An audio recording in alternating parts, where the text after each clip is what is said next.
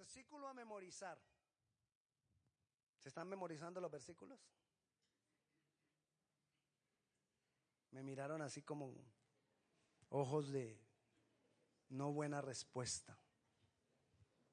Y él respondió, el versículo que vamos a memorizar es Josué capítulo 5, versículo 14, y él respondió, no.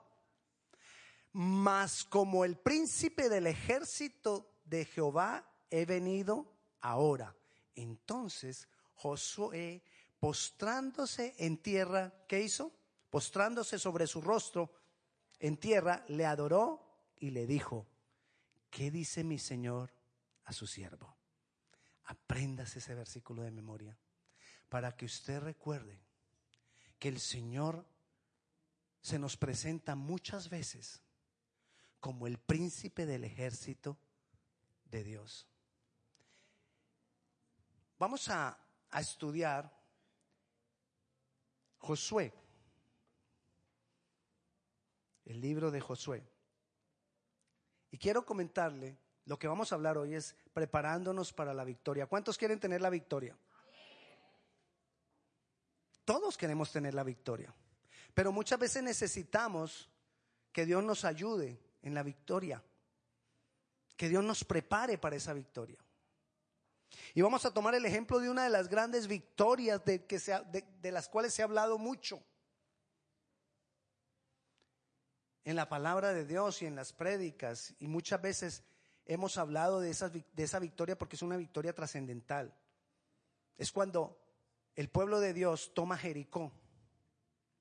Jericó era una ciudad con muchas murallas alrededor. Alrededor de toda la ciudad había murallas unas murallas demasiado anchas. Es más, gente vivía en la muralla.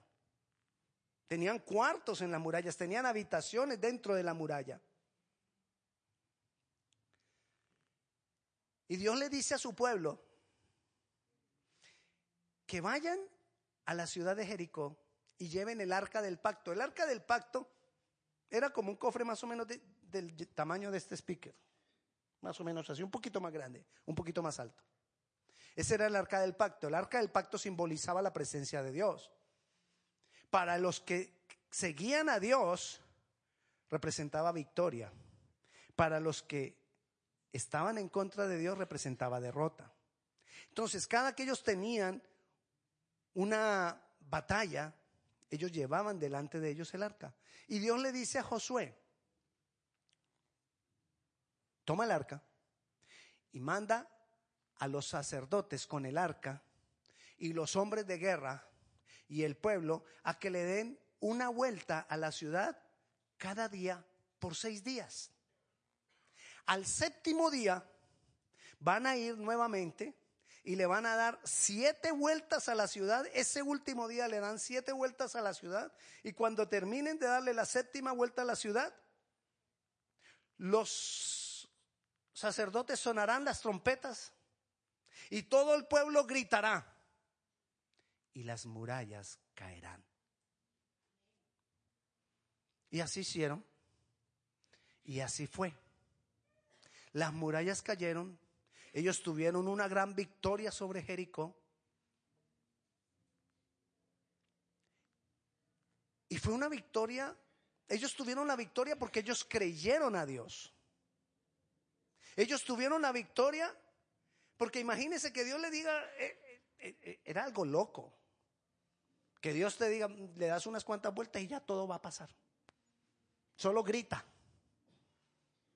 Y, y ellos, si gritaron, ¿por qué gritaron? Porque creyeron. Si tú no crees que va a pasar, ¿para qué gritas? Pero ellos gritaron porque creyeron y entonces los muros cayeron. En más o menos 1906-1907, obtuvieron hallazgos de Jericó y de los muros como habían caído. Y dice los hallazgos, los, los, antropólogos que hicieron los hallazgos y todas esas cosas, que encontraron que los muros no habían caído como normalmente caen unos muros cuando una fuerza de ejército viene y tumba los muros, que generalmente los, los muros los tumban de afuera hacia adentro. Estos muros cayeron de adentro hacia afuera. Y otra cosa que les impresionó de esos muros caídos es que los cimientos de los muros no habían sido tocados. Es decir, que habían caído como si una fuerza, quizás un terremoto, dicen ellos, hubiera derribado esos muros. Pero nosotros sabemos que fue el Dios Todopoderoso. Pero ahí está, en los hallazgos que encontraron, está la evidencia de que Dios lo hizo. Pero Dios, ¿por qué lo hizo? Porque ellos creyeron. ¿Cómo creer que los muros van a caer solo con un grito? ¿Cómo creer que una estructura tan fuerte va a caer solamente con que nosotros gritamos? Y muchas veces Dios nos dice, yo lo voy a hacer. Y nosotros no creemos porque nos parece que es imposible que Dios lo pueda hacer. Porque nos parece que lo que tengo al frente, que ese muro es tan poderoso, que ese muro es tan, tan grande, que ese muro es tan, tan cimentado, que yo no voy a poder tener la victoria. Pero cosas locas hace Dios. Cosas que no caben muchas veces en nuestra mente. Y Dios les dio la victoria. Y ellos creyeron de una forma loca también. Y si nosotros queremos victoria, nosotros tenemos que creer de una forma loca. Esto lo que, le estoy contando lo encontramos en Josué capítulo 6. Pero nosotros tenemos que mirar la Biblia como un libro completo. Nosotros tenemos que, no, no podemos mirar la Biblia por pedacitos o por partecitas. Nosotros la tenemos que mirar la Biblia como un todo. Y cuando tú tienes un todo y tienes un 6, sabes que tuvo que haber habido un 5. Yo no puedo llegar al 6 si no paso por él. 5. Es como cuando vamos subiendo al quinto piso. Definitivamente, si voy subiendo al sexto, tengo que pasar por él. Ah, pero voy en el ascensor. Sí, pero pasas por el quinto. Es más, ahí te va diciendo uno, dos, y uno es así ahí en el ascensor. Usted mira a la gente y toda la gente mirando ahí.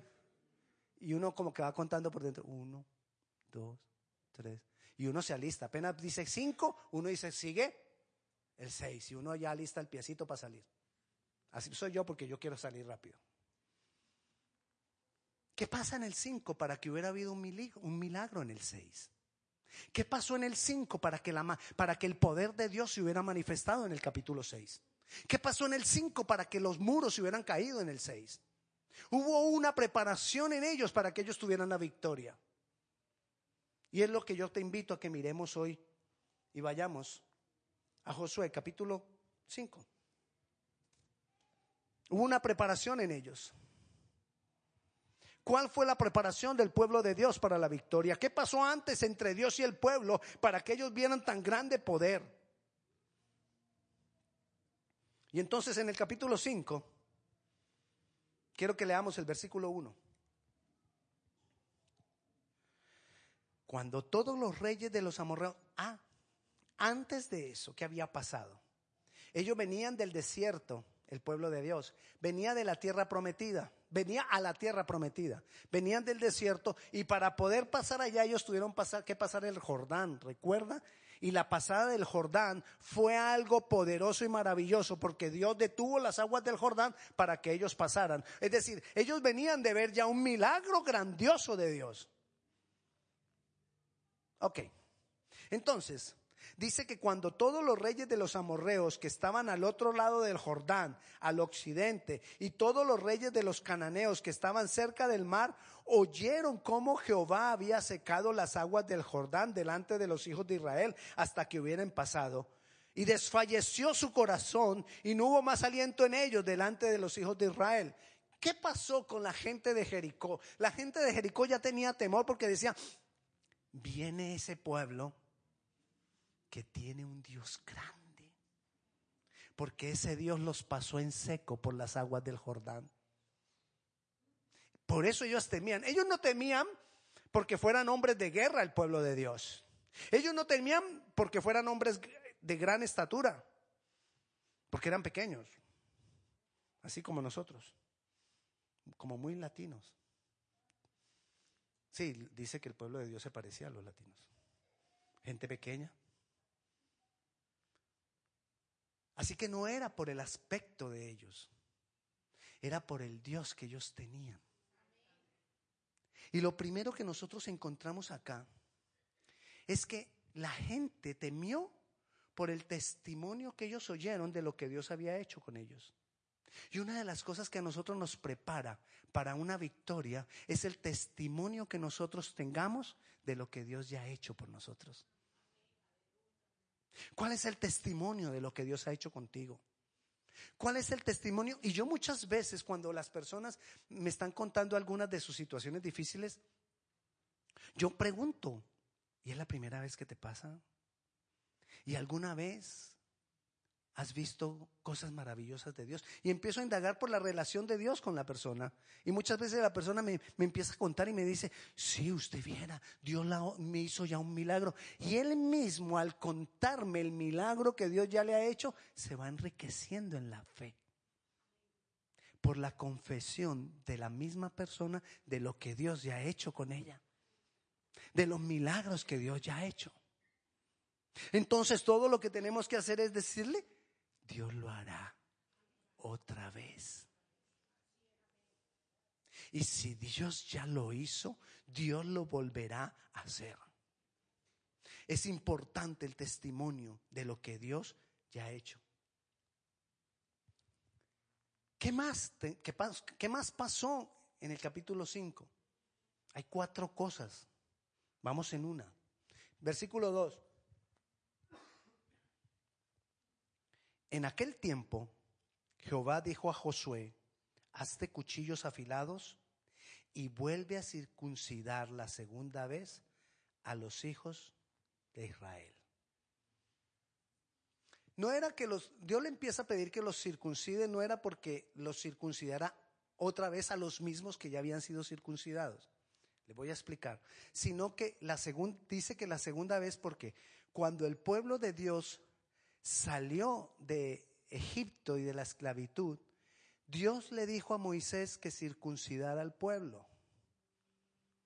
Pero el pueblo, ese pueblo que fueron circuncidados, obviamente fueron circuncidados los mayores de edad. Pero todo ese pueblo murió en el desierto porque ellos estuvieron 40 años en el desierto.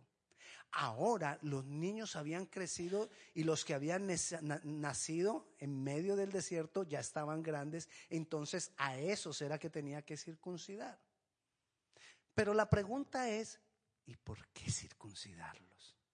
Circuncidar es lo que hacen con, nuestros niños varones cuando nacen, que cortan el prepucio para que no guarde inmundicia. Y Dios la circuncisión era señal de pacto de su pueblo con Dios.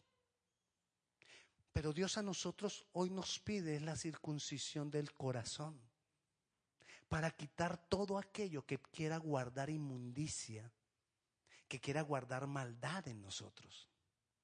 Entonces, cuando nosotros necesitamos o queremos tener una victoria, nosotros necesitamos ser circuncidados de nuestro corazón. La circuncisión en el enfoque espiritual, no en el físico, tiene dos fines. Uno, cambiar nuestra manera carnal de pensar. Circuncidarnos hoy, circuncidar el corazón, es cambiar mi manera de pensar carnal. Nosotros muchas veces somos carnales para pensar. Y cuando somos carnales para pensar, somos carnales para reaccionar. Cuando tú reaccionas carnalmente es porque tú piensas carnalmente. ¿Alguna vez usted ha reaccionado carnalmente? Muchas veces nos pasa. Que nos coge desprevenidos, que nos coge distraídos una situación y termino reaccionando y uno termina diciendo, yo no sé por qué, por qué reaccioné así. No lo sé. Necesitamos cambiar nuestra. Entre más tú cambies tu manera de pensar, más vas a cambiar tu manera de reaccionar. Necesitamos circuncidar el corazón para que sea cambiada nuestra manera carnal de pensar. Y por otra parte, para que quitemos de nosotros la religiosidad. Circuncidar es cortar la religiosidad. ¿Qué hace la religiosidad en mí? Que las cosas se manifiesten externamente por mostrarse, pero no que haya un cambio en el corazón. Dios quiere cortar lo que hay en el corazón. ¿De qué nos sirve que aquí todos aparezcamos bonitos? Ahorita en el medio de la alabanza, yo muchas veces se lo digo y se lo repito, nos vemos todos tan lindos. Y usted se parara aquí y viera y pregúntele a los, a los ministros de la alabanza, ay, nos vemos todos tan bonitos, con la mano levantada. Y uno, ay, todos somos santos. Pero vaya a ver a la casa. Mi esposa es la que sabe cuán espiritual soy yo. Yo sé cuán espiritual es ella. Las personas que viven contigo son las que saben tu verdadera espiritualidad, porque todo lo demás puede ser religión. Y religión es cuando yo muestro cosas externas que no han sido realidad en mi interior. Y Dios quiere cortar eso en nosotros. Si queremos tener victoria, nosotros tenemos que ser uno con Él nosotros tenemos que ser sinceros con Él y, quizás vamos en un proceso de cambio, quizás no lo hemos logrado ya, pero yo sé que no lo he logrado y no me voy a mostrar como si fuera la gran cosa, porque yo sé que no lo he logrado y voy a seguir luchando para lograrlo. Y yo sé de qué patita cogeo y yo voy a estar luchando y llevando esa patita de que cogeo al Señor para decirle, Señor, mira, este es mi problema. Eso es circuncidar el corazón, es llevarle al Señor mi problema mis cosas feas. Muchos tenemos, podemos tener algún esqueleto guardado en el, en el closet. El esqueleto guardado en el closet son las cosas malas que tenemos guardadas. Pero hay que sacar todo eso y mostrarle al Señor y decirle al Señor, mira, esta es mi debilidad, este es mi problema. Dios no quiere que nosotros tengamos una religión, Dios quiere que nosotros tengamos una relación con Jesucristo y con su Santo Espíritu. Dios quiere que a través de esa relación nosotros seamos transformados, nosotros seamos cambiados. Que esa relación sea la que nos lleve a estar un domingo acá, esa relación con Él. Que esa relación con Él nos lleve a, ser transformados, a ser cambiados, a amarle, a adorarle, a servirle, a querer hacer cosas por Él y para Él. Pero no por religión, sino por relación. Esa es la circuncisión del corazón. Ese es el enfoque que Dios quiere que nosotros tengamos para tener la victoria. ¿Qué más pasó en el capítulo 5? Veamos el versículo 10. Y los hijos de Israel acamparon en Gilgal y celebraron la Pascua a los catorce días del mes por la tarde en los llanos de Jericó. ¿Qué hicieron? Celebraron la Pascua. ¿Qué era la Pascua? Cuando ellos iban a salir de Egipto, cuando estaban esclavos en Egipto, Dios les dijo que Dios iba a matar todo primogénito de Egipto dentro de las plagas de Egipto. La última cosa que pasó para que el, el faraón dejara ir al pueblo de Dios en libertad fue que iba a morir todo primogénito, tanto de las personas como de los animales. Pero para que no muriera los primogénitos del pueblo de Dios, Dios les dijo que sacrificaran un cordero y que con la sangre untaran los dinteles de las puertas de sus casas con la sangre, para que cuando viniera el espíritu de la muerte no entrara a sus casas y no hubiera muerte en ellos. Desde ese día ellos están celebrando la Pascua y sacrifican un cordero y ese cordero es el símbolo de la libertad y de la vida que Dios dio a su pueblo. Cuando viene Jesús, Jesús viene como el Cordero de Dios, que quita el pecado del mundo y nos saca de la esclavitud del pecado y nos da vida, pero vida eterna. Nuestra Pascua es Jesús. Nuestro Cordero es Jesús. Y si nosotros queremos tener la victoria, nosotros tenemos que celebrar lo que Jesús hizo. Cuando nosotros tomamos la cena aquí, nosotros estamos haciendo memoria de lo que Jesús hizo por nosotros. Y si tú quieres tener victoria, tú necesitas no solamente el día que tomamos la cena, sino constantemente estar haciendo de memoria y estar declarando con tu boca lo que Jesucristo ha hecho por nosotros.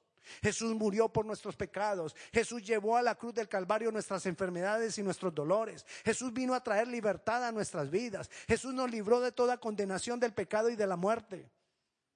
Jesús resucitó y yo tengo que estar confesando y yo tengo que estar creyendo y yo tengo que estar declarando que Jesús resucitó. Porque a veces va pasando el tiempo y sí, yo sé que Él resucitó. Pero no lo tengo presente, que todas esas consecuencias de la resurrección de Cristo me pertenecen a mí. Todas las cosas que Él hizo ahí en la cruz son para bendición mía, para bendición de mi, de mi descendencia. Y yo necesito estar declarando haciendo un repaso de las cuatro cosas, llevamos tres. Primero, dar testimonio de lo que Dios ya ha hecho. Hablar lo que Dios ya ha hecho por mí, eh, milagros que Dios ha hecho en mi vida, en, mis situaciones. Segundo, circuncidar el corazón. Cambiar mi manera de pensar. Dejar la religiosidad y tener una relación con Jesús. Tercero, lo que acabo de decirles. Nosotros necesitamos estar declarando lo que Cristo hizo por mí en la cruz. Y cuarto, miremos lo que pasó en el versículo 13. Estando Josué cerca a Jericó, recuerde que todo esto pasó antes de la victoria. Todo esto pasó para darle la victoria a Josué y al pueblo de Israel. Estando Josué cerca de Jericó, alzó sus ojos y vio un varón que estaba delante de él él tenía una espada desenvainada en su mano. Y Josué yendo hacia él le dijo, ¿eres de los nuestros o de nuestros enemigos? Versículo 14. Es el versículo que nos vamos a memorizar para recordar toda esta enseñanza. Él respondió, no. Mas como príncipe del ejército de Jehová he venido ahora. Entonces Josué, postrándose sobre su rostro en tierra, le adoró y le dijo, ¿qué dice mi Señor a su, siervo? El príncipe del ejército de Jehová respondió a Josué, quita el calzado de tus pies porque el lugar donde estás santo es. Y Josué le adoró.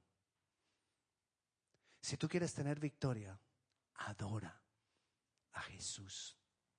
Esto, ese príncipe del ejército de Jehová, es lo que llaman los teólogos una cristofanía o una teofanía. Una cristofanía, una teofanía es una manifestación o una aparición visible de Dios o de Jesús.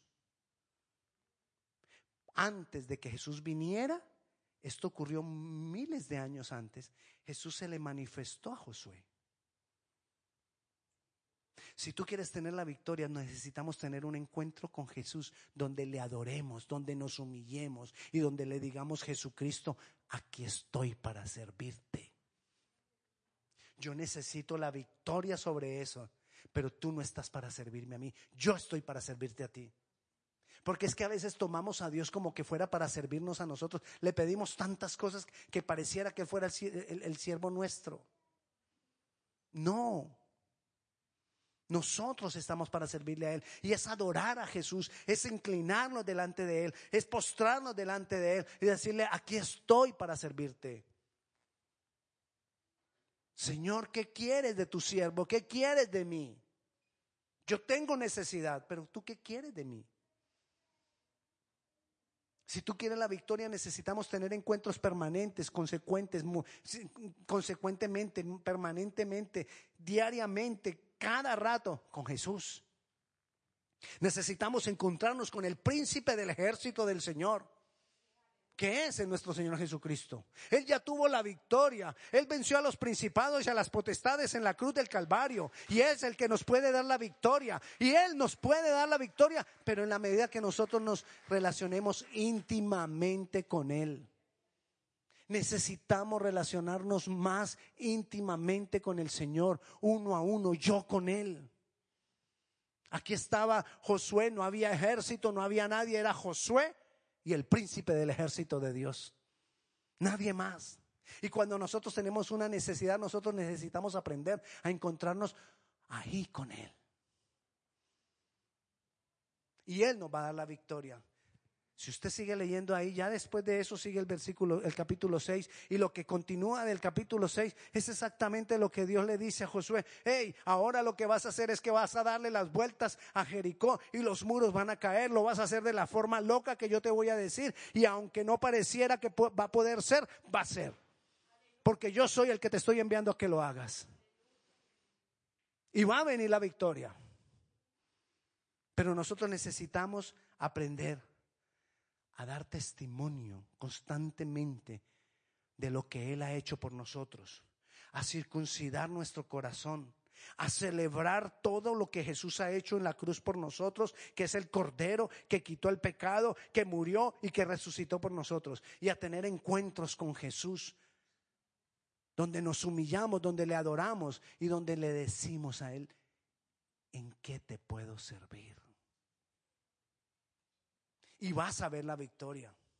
Vas a ver la victoria. Muchas veces creemos que la victoria no va a llegar, muchas veces creemos que está muy difícil, los muros son demasiado grandes, los muros son demasiado gruesos, es, es imposible que nosotros podamos tener la victoria. Pero si Dios nos dice que Él está con nosotros, Él nos va a dar la victoria. Quizás lo haga de una forma loca Quizás tú estés pensando que la victoria va a ser el primer día y, pasa el primer día y nada de la victoria. Pero si yo ya le di la vuelta a la ciudad y, nada pasó, no, ve otra vez el segundo día. Sí, pero ya llevo dos días dándole la vuelta a la ciudad y nada pasa. Ve la tercera vez. Sí, pero ya llevo tres vueltas. Ve la cuarta. Ve la quinta ve otro día más. Ya llegué al séptimo día y ahora da siete. Pero sigue creyendo. Porque quizás no va a ocurrir el primer día, quizás no va a ocurrir el segundo día, quizás no va a ocurrir ni el tercero, ni el cuarto, ni el quinto, ni el sexto, ni siquiera va a ocurrir en la primera vuelta del séptimo día. Pero Dios lo va a hacer. Y esa es la confianza que debemos tener, que Dios lo va a hacer. Si Él lo prometió, Él lo va a hacer si es parte de sus promesas, si es parte de las promesas que Él nos ha dejado en su palabra, Él lo va a hacer, Él lo va a cumplir. Y esa es la fe que yo debo tener. Preparémonos para la victoria, porque Él nos va a dar la victoria. Pero recuerda, no hay seis sin cinco. Necesitamos prepararnos para la victoria. Vamos a ponernos de pie y vamos a orar al Señor. Padre Celestial, te damos gloria, te damos honra. Señor, son muchas las cosas que yo no entiendo. Señor, son muchas las cosas que a veces nos parecen imposibles. Hay cambios que nos parece que nunca van a llegar. Hay victorias que nos parecen que nunca vamos a tener. Pero Señor, decidimos confiar en ti. Decidimos creerte. Decidimos creer que esos muros van a caer. Decidimos creer que aunque por muy altos y muy anchos que sean, tú eres el Dios poderoso, nuestro Dios. Hoy decidimos creer que tú lo harás otra vez. Hoy decidimos creer que tú te vas a manifestar nuevamente. Hoy decidimos creer que tú lo vas a hacer de una forma increíble, de una, de una forma incomprensible para nuestra mente, pero tú lo puedes hacer. Hoy decidimos, Señor,